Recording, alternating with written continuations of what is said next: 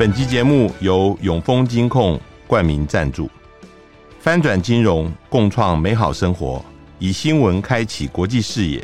永丰金控与您一同掌握全球脉动。大家好，欢迎收听联合开炮，我是郭崇伦。美国政情随着呃十一月八号期中选举投票还剩下七十天，现在开始升温。两党都各出奇招，那而其中选举又跟二零二四的总统选举息息相关。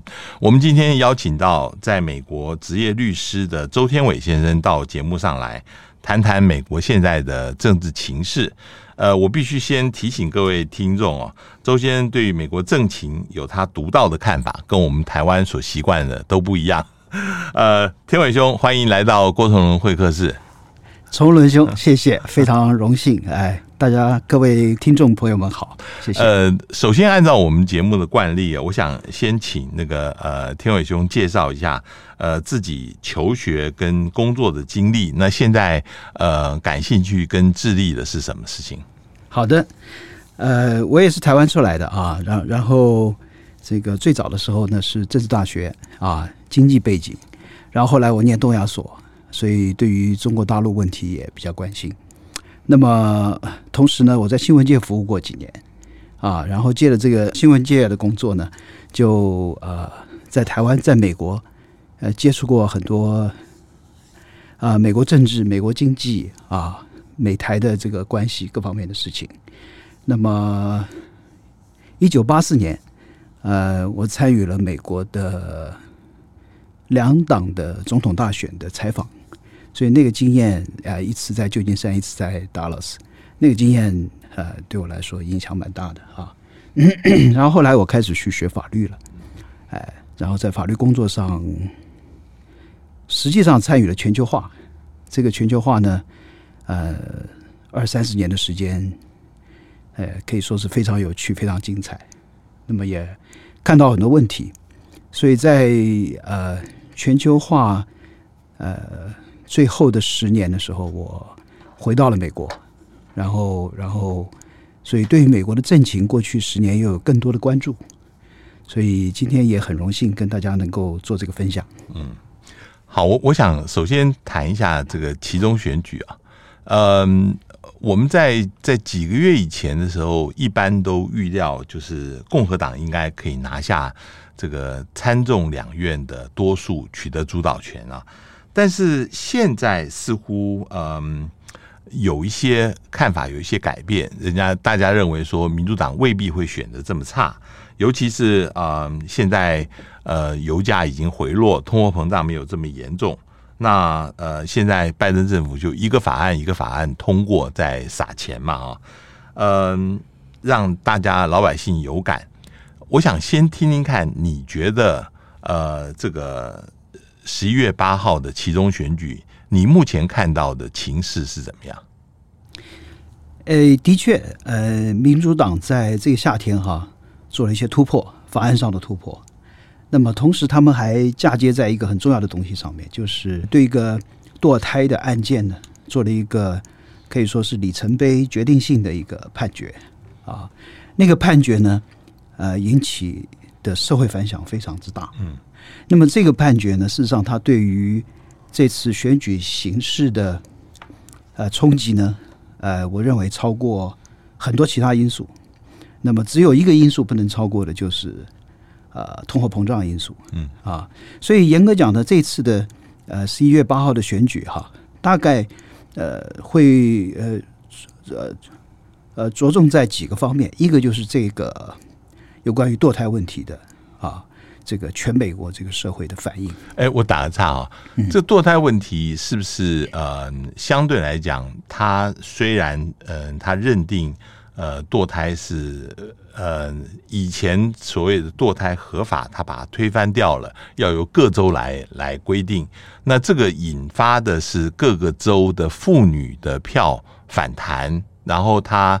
呃，反过来就是支持了民主党，是不是这样解释呢？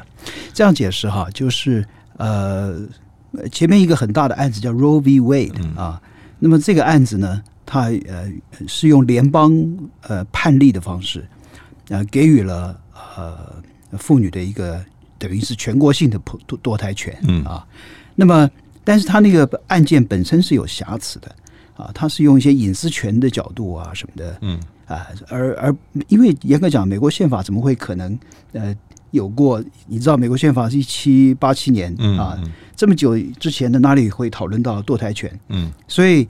他这个法，这个判都是靠判例来处理的。那这个判例呢，做了一个决定性的判决，就是说，我们让各州自己按照自己的情况去决定他们该怎么做。我们联邦没有资格管这个事情啊，他是这样一个角度。那么因此，各州当然就很忙碌了啊。有的州比较保守，有的州比较开放。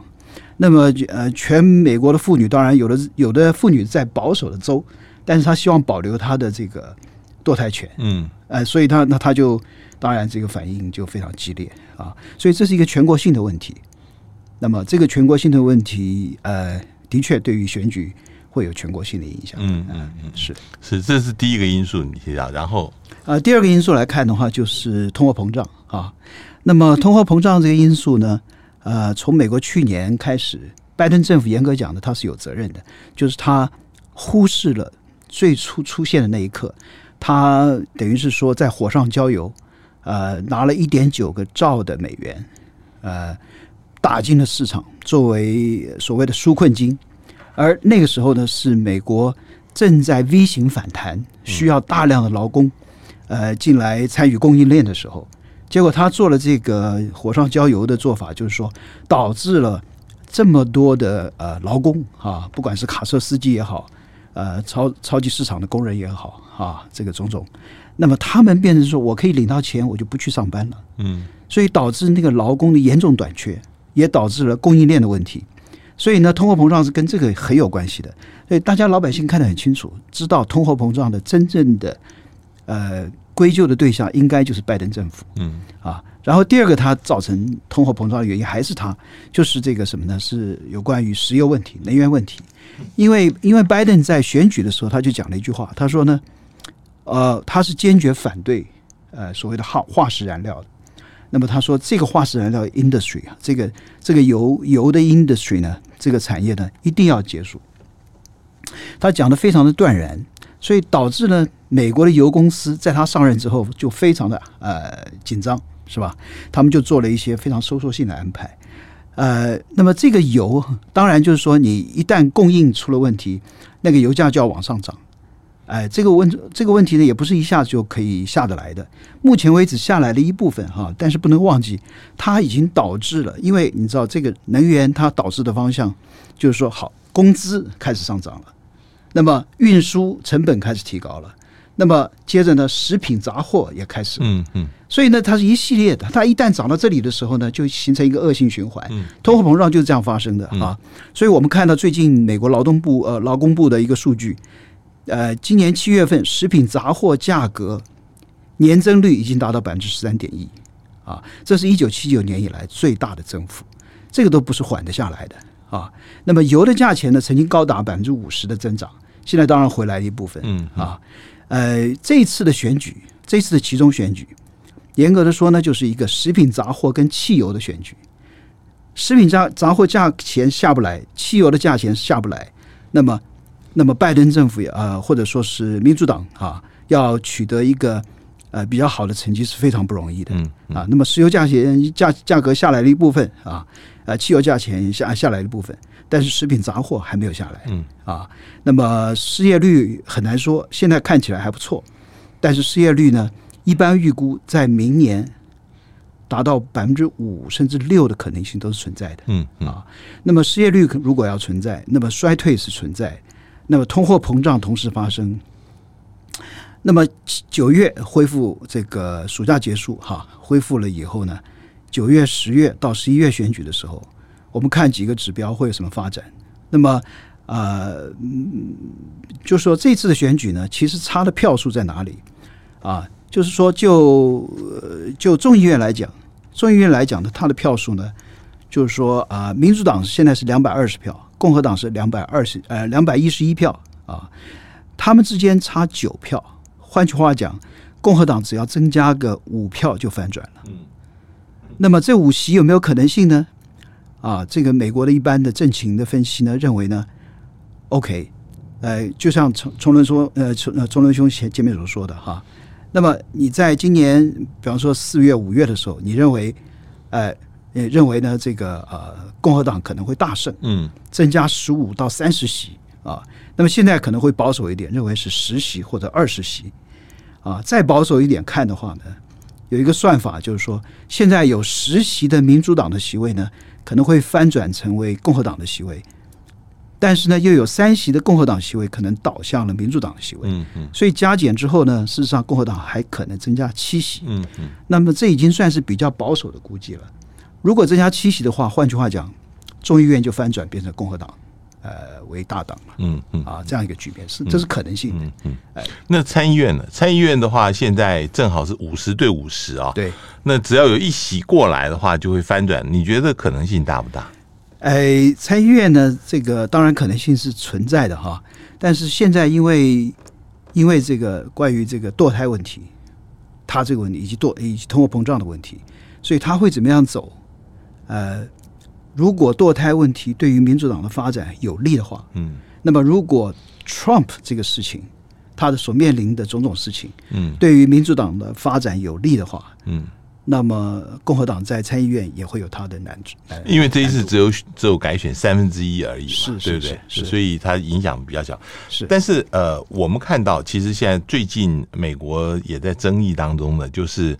呃，拜登采取了一个学费减免的一个呃措施啊，这个影响到这个四千三百万个学生，那呃有两千万人可以完全免掉过去的学贷啊，嗯、当然共和党是批评这个等于是在买票啊。那呃，可是这个学贷对于在美国社会来讲，呃，其实每一任政府上来都会一直往后延，就是说让这个学生出来以后工作，他能够还的机会几乎呃少之又好，又又少。那虽然这是买票，这个会不会对于民主党也会有帮助呢？呃，它是定点的。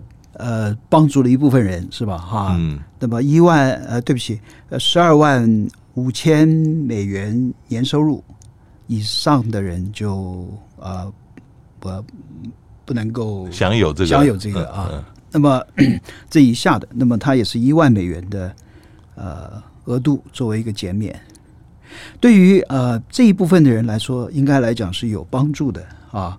可是呢，同一个时间他得罪了其他人，比方说。嗯已经交清学贷的人，那就很不高兴了。嗯嗯。那么还有现在在很多父母事实上也替孩子交学贷的，或者是交呃学费的啊，这样说。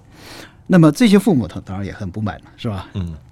呃，还有一群呢是没有读大学的高中毕业生，他们学历只有高中毕业的这这样的。事实上，美国这个群体并不小啊。那么他们也很不满。那么当然，再来就是你年收入十二万五千美元以上的，嗯，人也很不满，所以他事实上得罪了很多其他人。所以至于说这个加减之后到底是呃好还是不好，很难说。嗯，呃，事实上这种所谓的补贴动作哈，对于学费的将来的发展来说都不是很好。我们看到今天《纽约时报》上有一篇分析，呃，说到呃，美国各大学如果看到这个情形，就是说政府会进来干预，然后会减免你的学贷，这样的一个事情成为一个习惯跟常态的话，那美国的大学它不会降低它的学费的，是吧？那这个而且投资的成本效益问题都出来了，呃，所以我我不觉得这是一个很好的政策。嗯啊，呃，我我们呃再谈一个呃。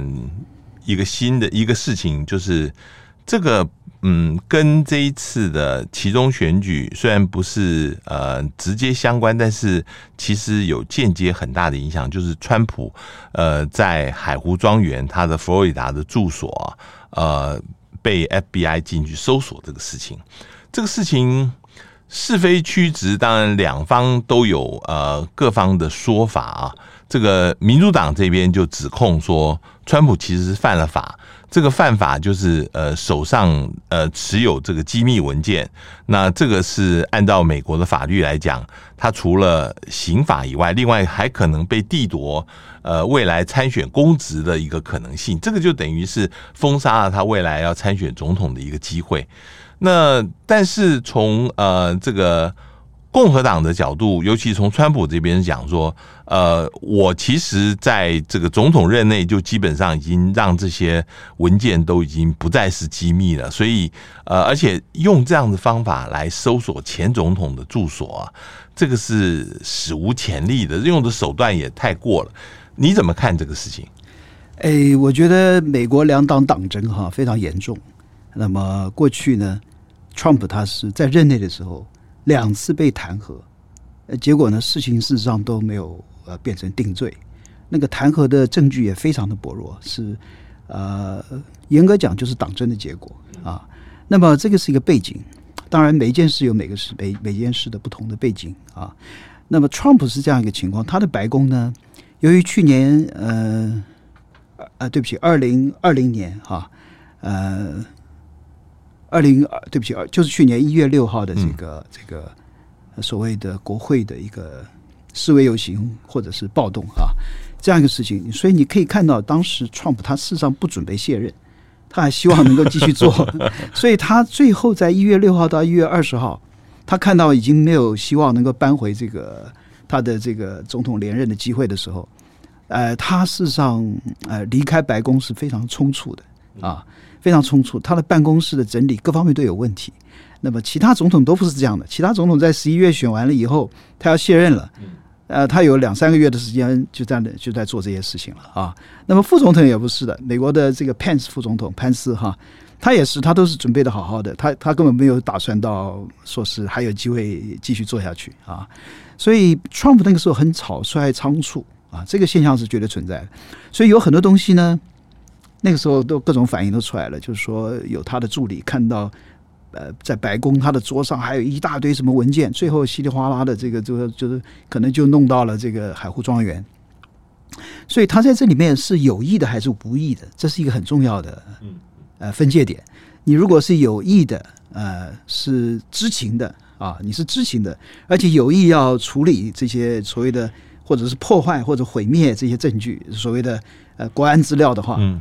那那这个就很严重，嗯啊，所以今天对他的这个估计，对他所谓的犯法的嫌疑的估计，有的加起来说是三十几年的刑责，啊，不得了哈，嗯嗯嗯。但我们同一个时间看到过去呢，呃呃，在希拉蕊啊，Hillary，呃，他在二零一六年选举之前也暴露出来一个很大的问题，就是他的他的电邮事实上是用了很多私人电邮处理。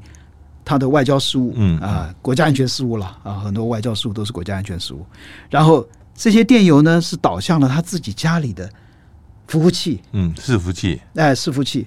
然后呢，他后来又捣毁了这些伺服器跟他的手机，所以，所以你可以看到这个情形都是呃，有没有历史潜力也都有。那么现在，现在 Trump 呢，他有没有去破坏，有没有去捣毁，或者有没有呃？呃，湮灭什么证据的嫌疑，应该这个看起来是没有，他只是把他带去了他的家里。嗯嗯。呃，那当然这是不合适的，也是不合乎一些法律的。嗯嗯。究竟这个事情他追究到什么程度？嗯。呃，到目前为止看到的文件哈，没有说这些文件有多严重。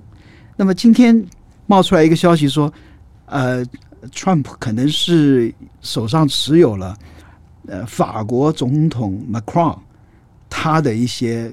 所谓的呃感情或者是男女交往的一些资料啊，所以所以有这个 这个也许是有敏感性。嗯，那么这是一方面，又说说是哎有什么有关于核子问题，呃，他手上有也许有一些资料，可是呢，目前所看到的好像又没有。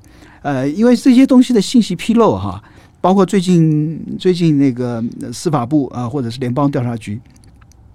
他们把把当初递给法院去拿这个拿这个搜索令的时候的一些资料，几十页啊，那个东西呃很提供出来了，提供出来，但是它事实上遮蔽了很多的这个页面啊，所以我们对于这个事情的观察就是说，好，现在信息还不清楚，因此我们还不要下结论。嗯嗯。但是我们也知道呢，这一类的事情呢，它的政治影响是非常之大的。就像您刚刚所说的，这是历史上没有前例的。哈，呃，政治影响这么大，要怎么处理？要非常审慎。如果是超过了一个比例原则，意思是什么？就是说那个证据没有那么严重。我说的证据就是那些被呃。被他带回去家里那些文件或者是什么哈，如果不是那么那么的敏感跟严重，而联邦调查局做了这么大一个动作啊，然后现在这个大家感觉到就是说，如果你超过一定的比例原则的话，那么也许反而政治反弹会对民主党不利啊，这个是很难说的。川普跟川普的支持者 是不是向来就认为 FBI 是对他们是有呃是有偏见的？从以前开始，这个是这个是一个很很好的问题，因为美国我们知道有个 deep state 这个问题是呃，就是所谓的深层政府，也就是在政府的中下层啊，不要到下层了，就中层或者中上层啊。那他们有一些人是常任官，这些常任官不是政治任命的官，那么常任官呢，他可能形成一种呃对共和党的意见，因为我们知道哈，有一个这样的情形，就好像台湾。也有这样的情形，比方说首都台北，它主要的选民是是蓝的还是绿的，是吧？是吧？类似情况，华府，华府很有意思，华府大部分的居民是，包括政府官员是偏向于民主党的，啊，所以呃，不管是在国会任职的，或者是媒体任职的，或者是国安系统任职的，司法系统任职的，都有这样现象。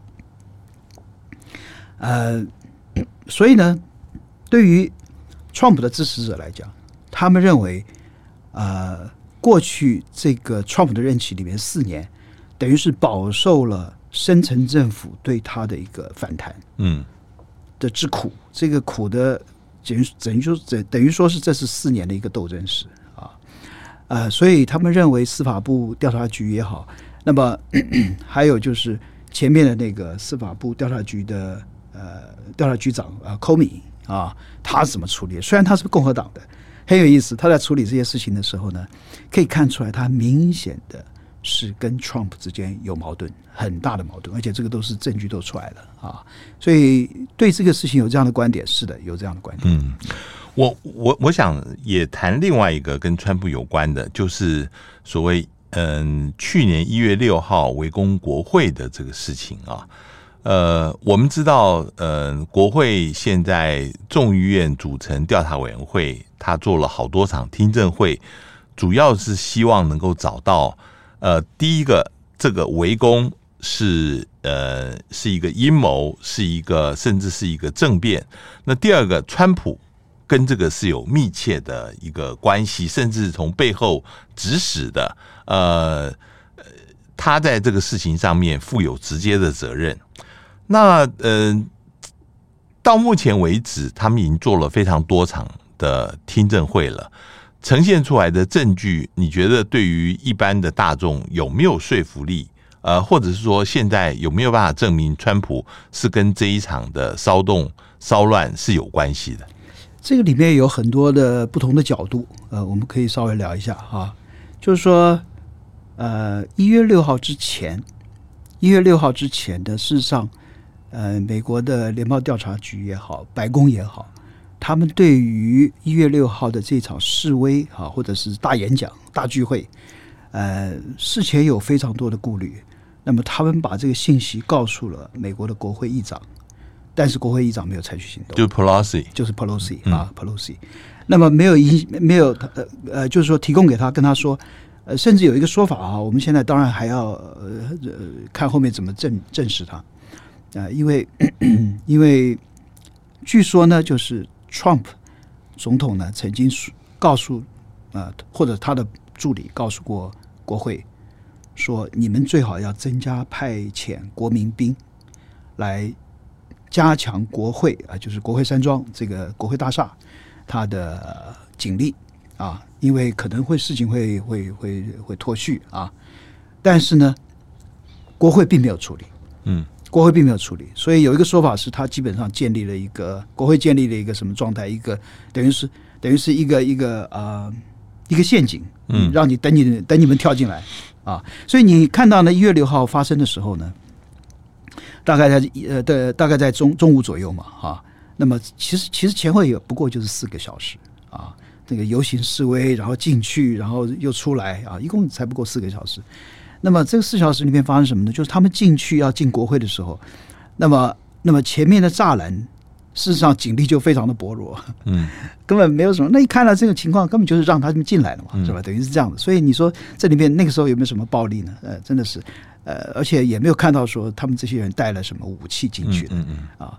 呃，然后 进去以后，到然后到了国会大楼进去以后，进去的时候就出了一些状况啊。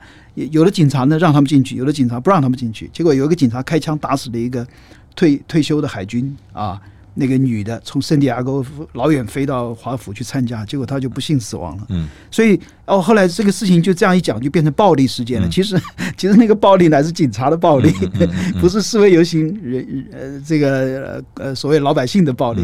啊、呃，然后那所以这些里面都有很多的呃信息还不充分，而且没有被真正的呃交互结辩过的一些信息。嗯，嗯那么在那个国会里面的听证会又有很多情况。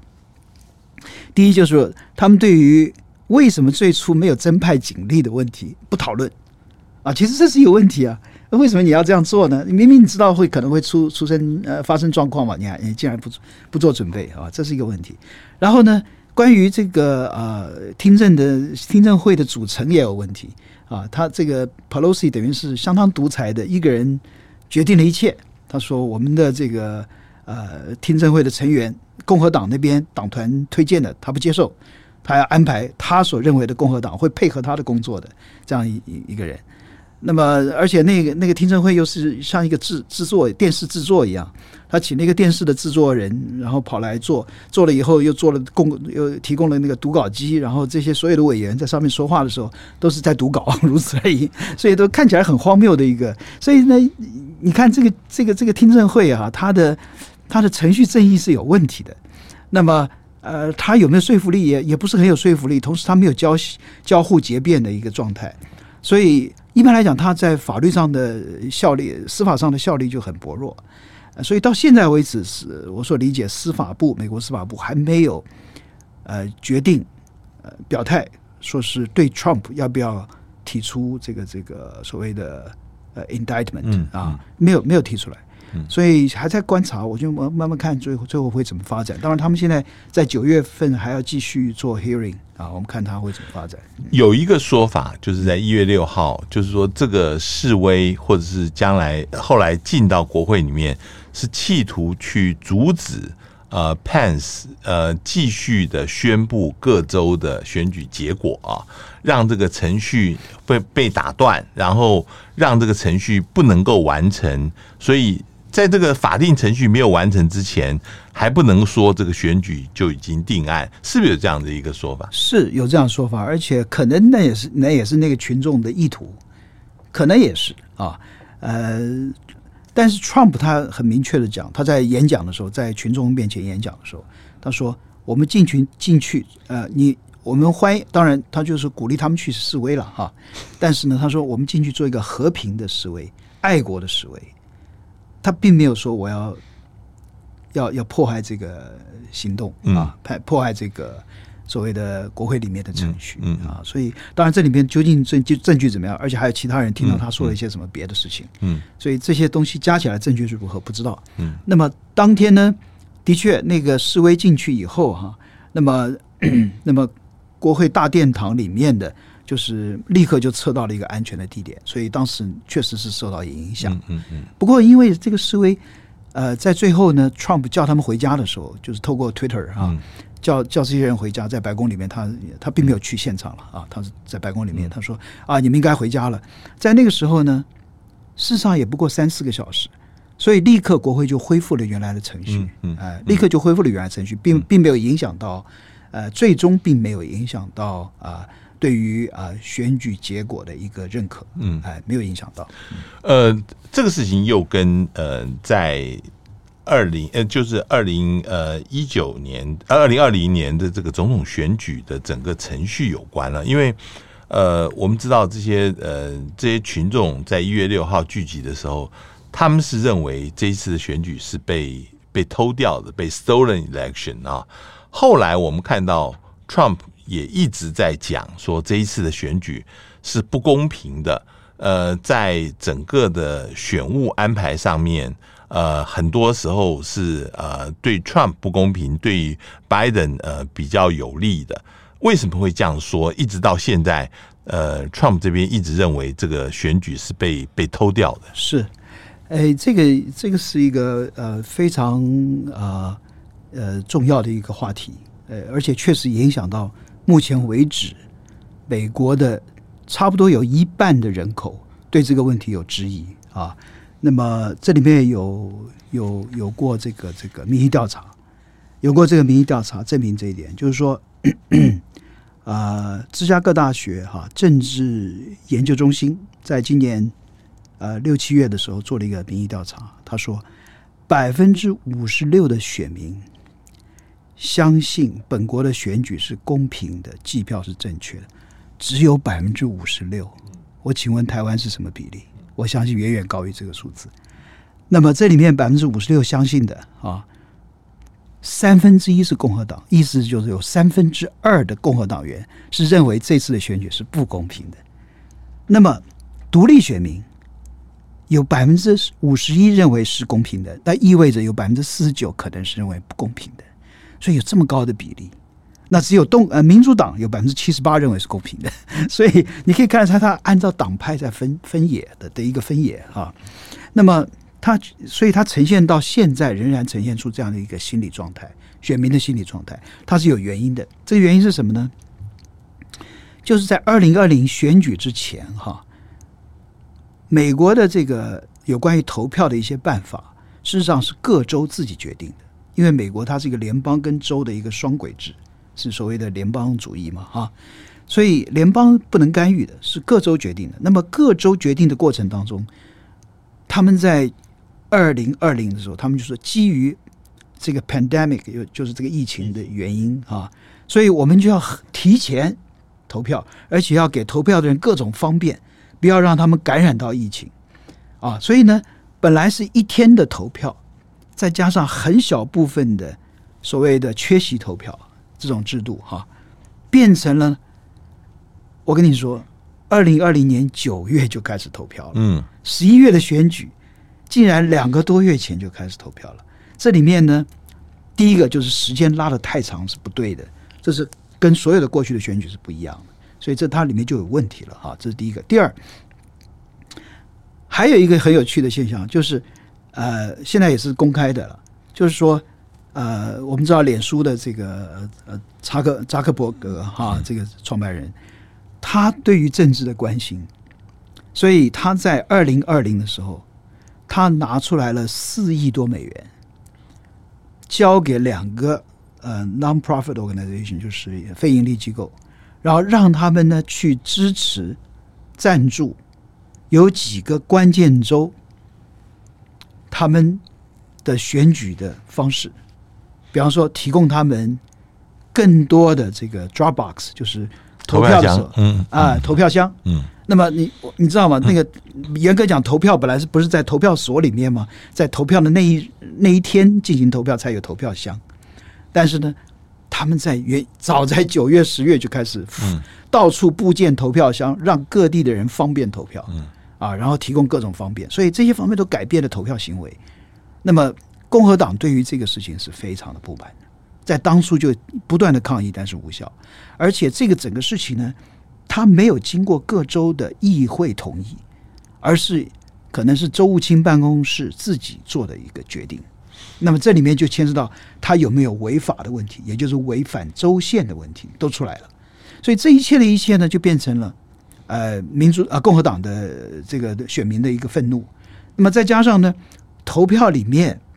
本身可能计票是也有问题。我这样，我举个例子好了，我就有朋友，他明明不是公民，他收到了邮寄来的投票。嗯嗯，他收到了邮寄来的票投票，坦白说，他只要把它填填了寄回去，那就是一张选票，也也无从查起，也无从查起。为什么？因为比方说在加州，他是不看你的 ID 的，投票的时候你就是现场人去啊，他也不看你的身份证。你投票的时候，他只问你简单的几个问题，来核实。你是不是就是那个可以投票的人？所以这里面不是很明确的拿了你的身份证去对照的，不是的。呃，这里面一向以来就是有一个问题。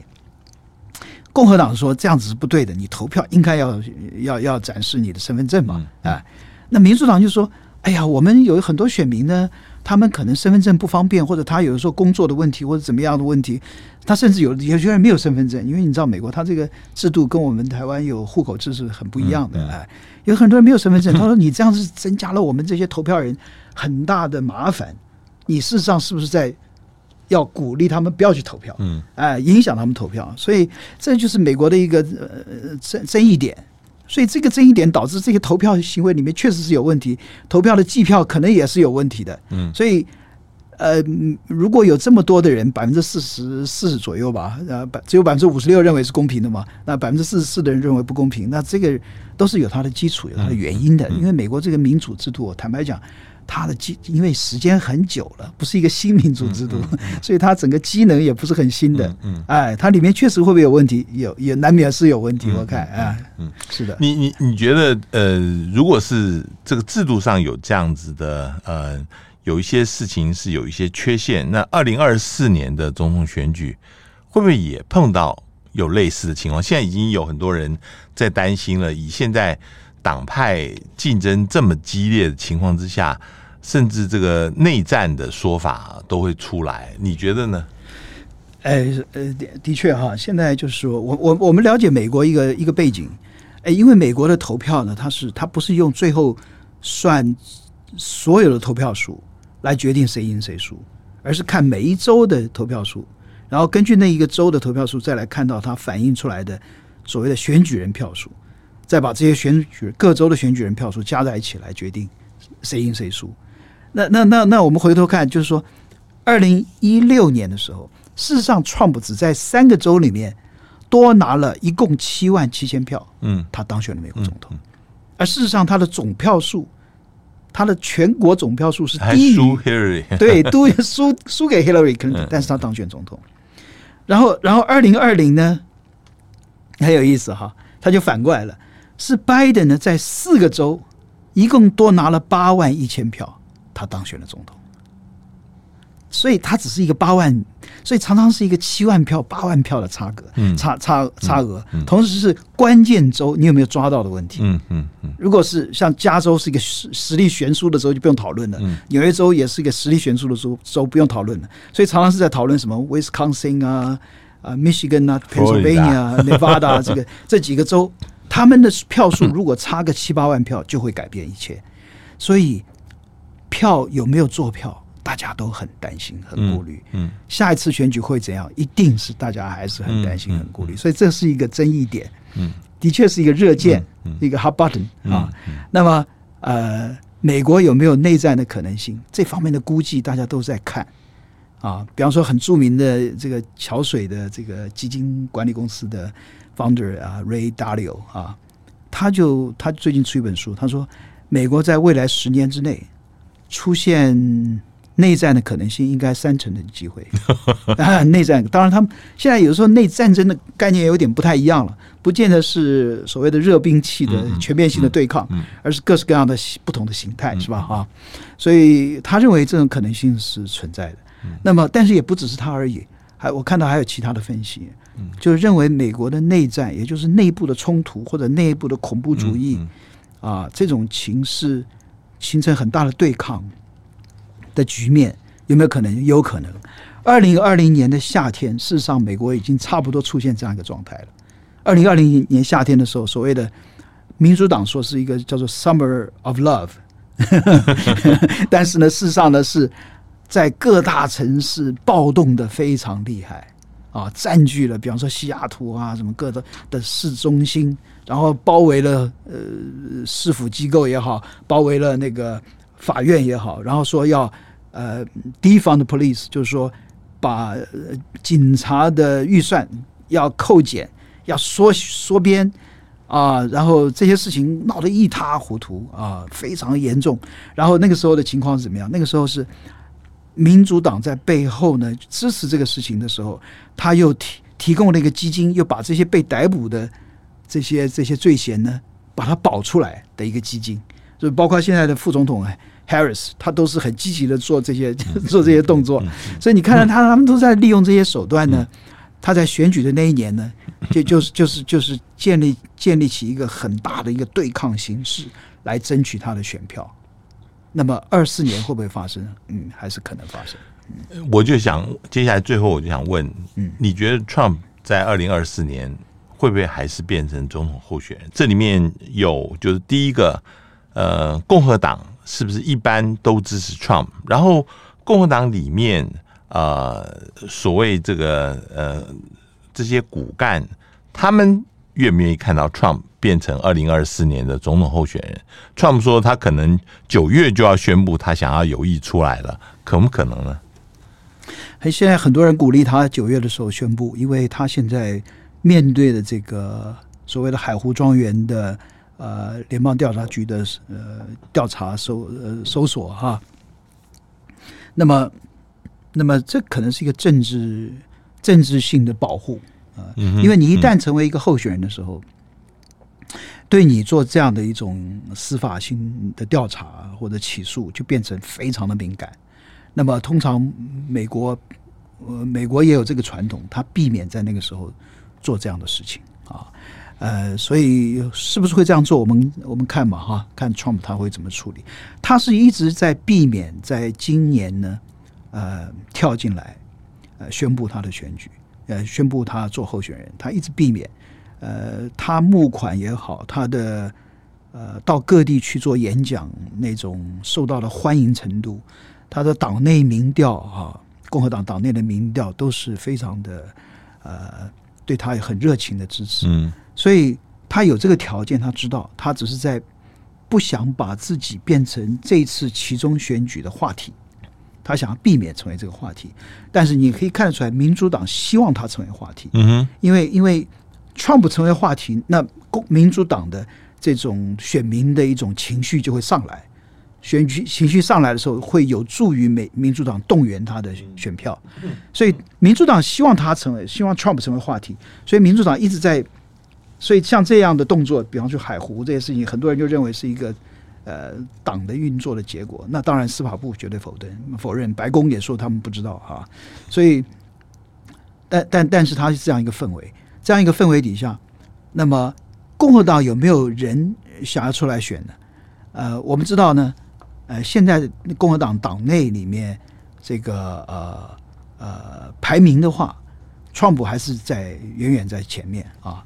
呃，但是排名第二的一个可能性是佛罗里达州的州长，叫做啊 Ron DeSantis 啊 DeSantis 这位，他的背景也很强，他做了一任州长，今年要选连任，那么还年轻啊，他是。呃，耶鲁大学背景，哈佛大学法学院，然后又做过海军啊、呃、军官，所以他呃有很好的背景，然后很好的从政的条件。同时他在佛罗里达州一个大州已经做州长啊，那么风评也不错。至于说他会不会出来呢？他现在据说公开表示是，只要 Trump 出来，他就不出来。嗯嗯，嗯只要 Trump 出来，他就不出来，所以他很审慎。嗯啊，因为他知道 Trump 的这个。呃，受欢迎的程度在共和党内还是无人能敌哈。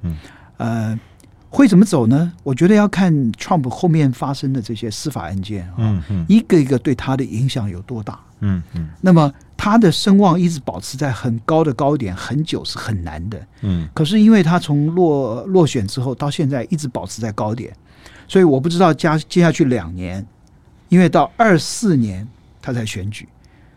那么二四年一一二月才是所谓的党内初选，那么距离现在还有十多个月，十五个月以上，实在很久。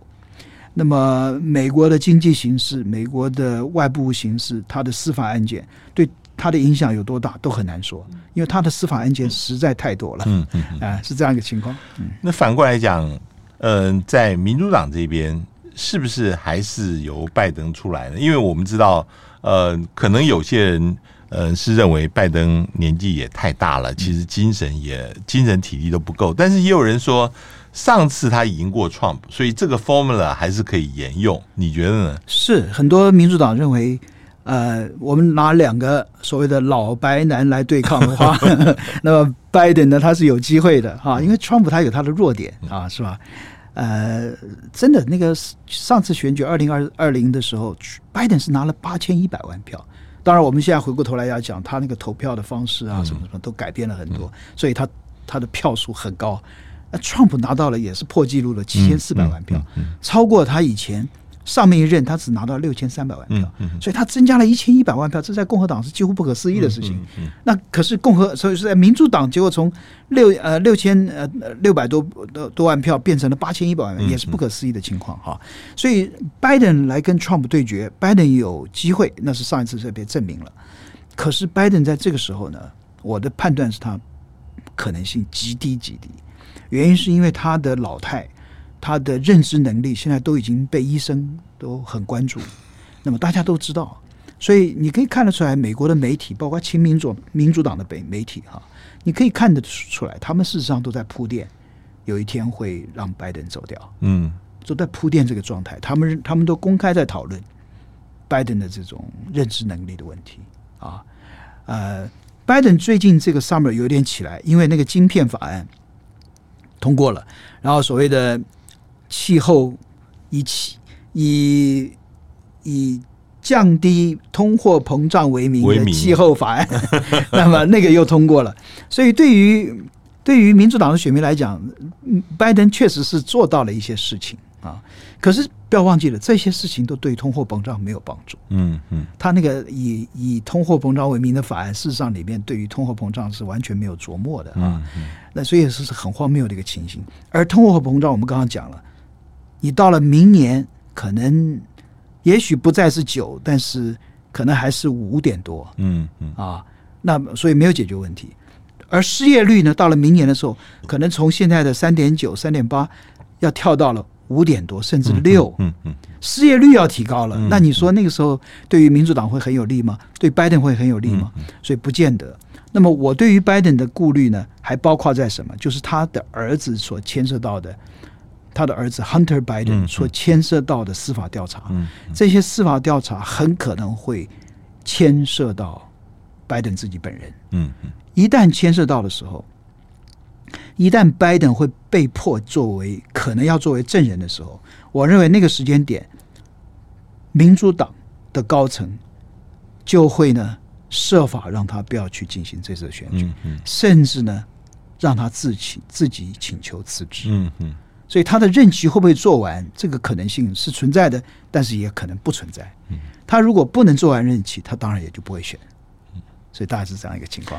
非常谢谢呃周天伟先生跟我们谈到呃他眼中看到的美国这相关的政情，有很多事情呃我们在媒体里面都不是能够像周先生能够身在其境，能够真的了解的。谢谢。哪里？感谢感谢，非常荣幸啊！也谢谢各位听众的收听，我们下次见。上网搜寻 VIP 大 U 点 .com，到联合报数位版看更多精彩的报道。